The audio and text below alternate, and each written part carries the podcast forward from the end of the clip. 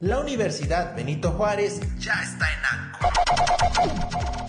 Entrevistas y mucho más. Bienvenido.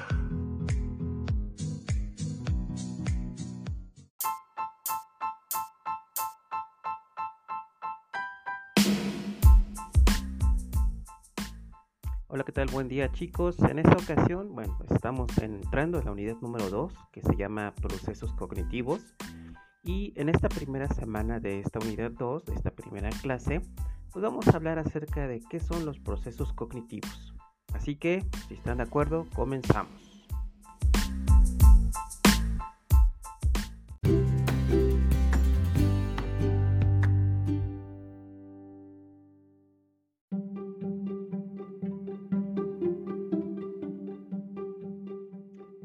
Bien, sabemos que en psicología lo que se tiene que buscar es acerca de todos los procesos psicológicos que pasan con las personas. Así que en ocasiones podemos encontrar procesos psicológicos entre los que se incluyen los procesos cognitivos básicos. Así que eh, necesitamos saber qué implicaciones tiene o qué concepto tiene esto ¿no? de los procesos cognitivos. Pues para empezar, vamos a imaginarnos ¿no? cuando nace un bebé qué es lo que es capaz de observar y de percibir del medio este bebé. Realmente un bebé recién nacido tiene diferentes formas de percibir. Por ejemplo, su piel no es tan sensible, así que a los pocos días o semanas de nacido puede ser que su piel pueda a lo mejor que estarle caminando una hormiguita, una arañita ahí en el brazo y nos, este bebé no lo va a percibir de la misma manera que nosotros sí lo percibiríamos, ¿no? Volteamos, a veces hasta un pelito eh, mal acomodado empezamos a, a, sentir una percepción rara y volteamos en el brazo y ya sabemos que es o una hormiga o un pelito o una arañita. Así que la parte de la sensibilidad en la piel, pues los bebés están todavía necesitando este, desarrollarla. Al igual que la visión, aún no son capaces de ver con claridad, eh, tampoco los colores como los vemos nosotros, puede llegar a ver medio borroso y este, solamente si hay algo que está muy cerquita de su vista, entonces ya puede darse cuenta que hay algo más ahí afuera, ¿no? Y con el sonido, con la audición, eh, podría parecer como si estuviéramos con los oídos tapados, ¿no? Escuchamos algo, pero no se escucha exactamente lo que, lo que es, ¿no? Y aparte no se entiende lo que está pasando. Así que este, en estos primeros días o semanas en los que un bebé nace, su cuerpo todavía está desarrollándose y está tratándose de adaptar, de adaptarse al mundo. Muchos bebés de muy pequeñitos pueden estar dormidos aunque haya mucho, mucho ruido y mucha plática por parte de los adultos. Pero esta, esta situación, que sabemos que el cerebro es lo que controla a todo ese tipo de, situaciones y de desarrollo, eh, el cerebro, digamos, como es inmaduro, al mismo tiempo se le puede decir que tiene muchísima capacidad de desarrollo. Es decir, que tiene el chance de ir modelando un montón de estructuras y de funciones del sistema nervioso y que esto le va a permitir a las personas que vayan aprendiendo. Es decir, que vayan adquiriendo conocimientos durante un largo periodo de tiempo. Así que todos los estímulos que van llegando hace que los humanos, los, seres humanos puedan comenzarse a adaptar. Así que eh, toda la adaptación al medio se va dando por lo que percibimos, por lo que almacenamos y recordamos y los cambios que vamos haciendo en nuestras conductas. Así que pues los procesos cognitivos se le va a llamar eh, el conjunto, bueno, así se le dice al conjunto de procesos mediante los cuales la información sensorial entrante, que sabemos que también se le nombra input, es transformada, reducida, elaborada, almacenada, recordada o utilizada para realizar cambios ¿no? este, de, de nuestra conducta, de nuestras acciones. Y todo este proceso, el que acabamos de nombrar, se le llama cognición. ¿Sale? Otro concepto, la cognición, sería la capacidad de procesar la información a partir de la percepción y la experiencia. Pero también acerca, pues, tiene que ver las inferencias, la motivación, las expectativas y se requieren que otros procesos se vayan eh, a poner en marcha para que todos los elementos y situaciones que vamos viviendo, podamos nosotros ponerle atención. ¿Cuáles son esos, esos otros procesos? La atención, la memoria, el aprendizaje, el pensamiento y en general a esto se le llama el sistema general de procesamiento de la información. ¿Qué podemos entender de este sistema de procesamiento de la información? Te lo digo en unos instantes.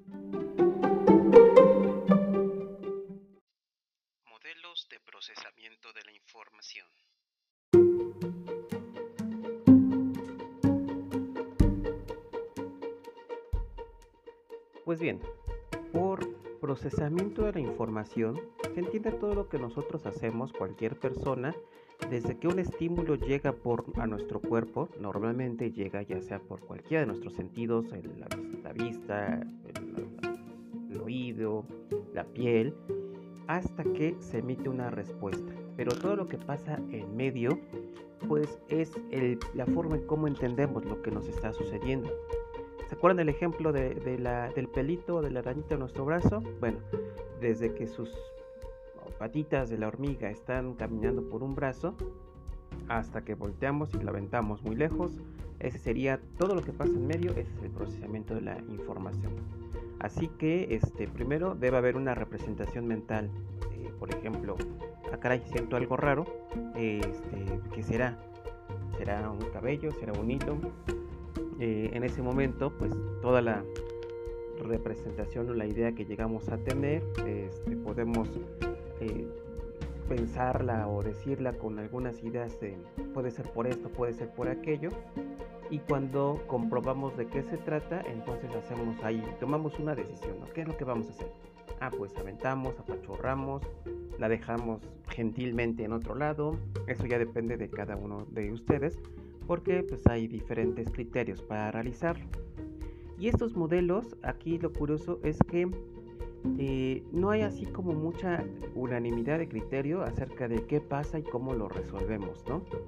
Así que pues muchas veces se ha dicho que es como una serie de posturas dicotómicas en las cuales aprendemos de una o aprendemos de otra forma. Aunque pues evidentemente puede ser que todas estén correctas y todas compartan de cierta manera pues una respuesta acerca de esto. Por ejemplo, les voy a decir dos modelos este, de explicación del procesamiento de la información. Uno es el procesamiento automático versus el procesamiento controlado. Aquí la idea es que hay varias cosas que nosotros hacemos, nuestro cuerpo hace, y ya no nos damos cuenta de ello, ¿no? Por ejemplo, respirar, regular nuestra temperatura, hacer todo el proceso digestivo. Imagínense, ¿no? Que estuviéramos ahí atentos a lo que hace el corazón y que de repente un pulmón ya está dejando de funcionar o alguna otra cuestión así de ese estilo, bueno, pues sería muy cansado, ¿no? Sí sería demasiada energía para enfocarse en lo que está pasando dentro de nosotros, así que lo hacemos ya de manera automática. El procesamiento controlado, esto se da cuando apenas estamos aprendiendo una nueva habilidad. Apenas estamos aprendiendo a escribir, a andar en bicicleta, a manejar un coche. Y tenemos ahí sí que estar súper atentos a lo que nosotros hacemos.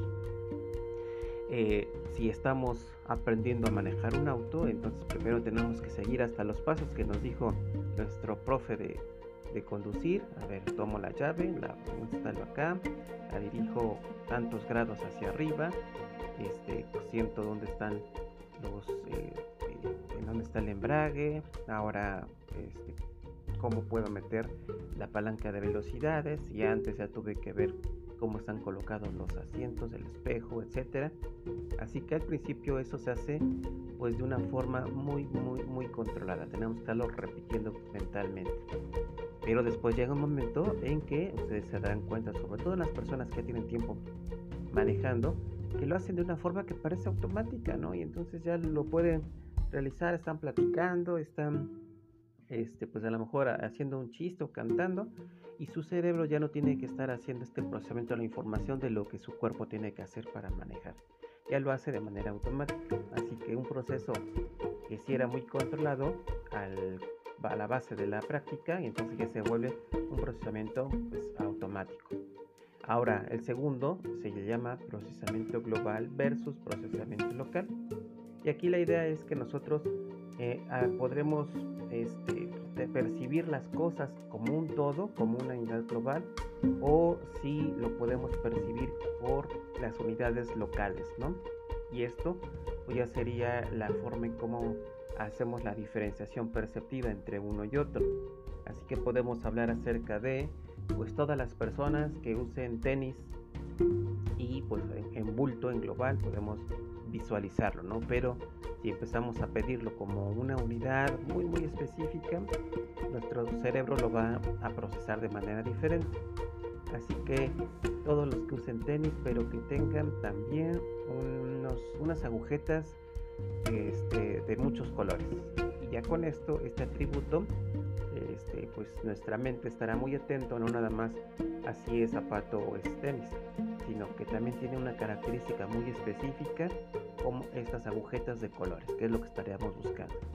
Pues bien, estos son dos formas de procesar la información y en todos ellos, pues algo que está en juego son los procesos cognitivos. Vamos a comenzar en la próxima semana con los procesos cognitivos básicos, porque también es importante que podamos ir desarrollando cuál es la función en el aprendizaje, en el desenvolvimiento con el medio y cuál es eh, la misma función pero ahora de los procesos superiores. De esto se va a tratar nuestra unidad, así que pues muchas gracias, bienvenidos y pues vamos a comenzar.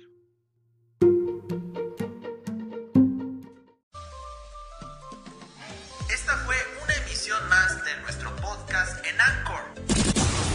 Universidad Benito Juárez presenta